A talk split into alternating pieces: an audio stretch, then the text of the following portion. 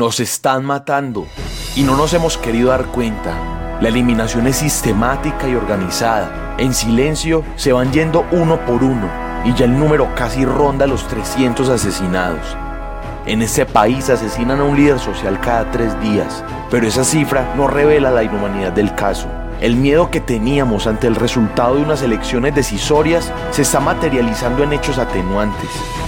Colombia entierra cientos de líderes sociales, cientos de personas que soñaban con un país mejor, cientos de personas que sentenciaron su muerte al ser justos, al buscar la verdad, al pensar diferente, al creer que eso podía mejorar. Pero un líder no es tan importante como para generar luto nacional, ¿cierto? Al parecer, la muerte de 300 tampoco.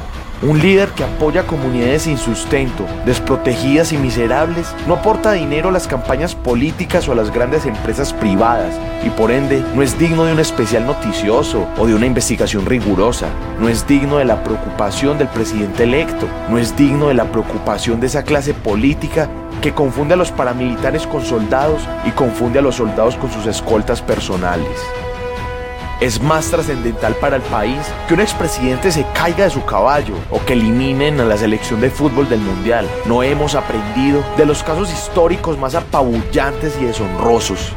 Apoyamos el proceso de paz con toda la convicción. Quisimos creer que el país se iba a pacificar, pero hoy no encontramos las garantías de seguridad que la gente merece y necesita. Y nos duele decirlo, nos duele verlo, nos duele sentirlo, pero uno a uno nos están matando.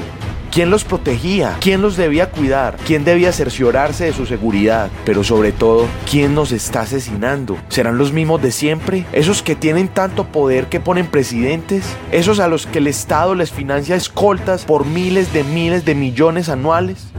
Este es un mensaje para decir que ellos no están solos y que aunque los quisieron callar, aún están luchando por el país. Pero entonces hagamos sentir nuestra compañía, ni un líder social menos. Esto es por la vida de los que quisieron un cambio.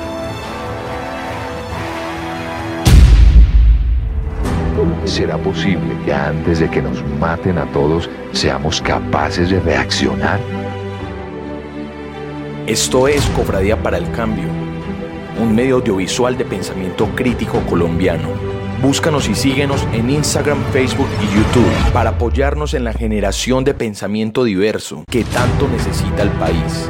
El cambio están haciendo. Recuérdalo, cofradía para el cambio.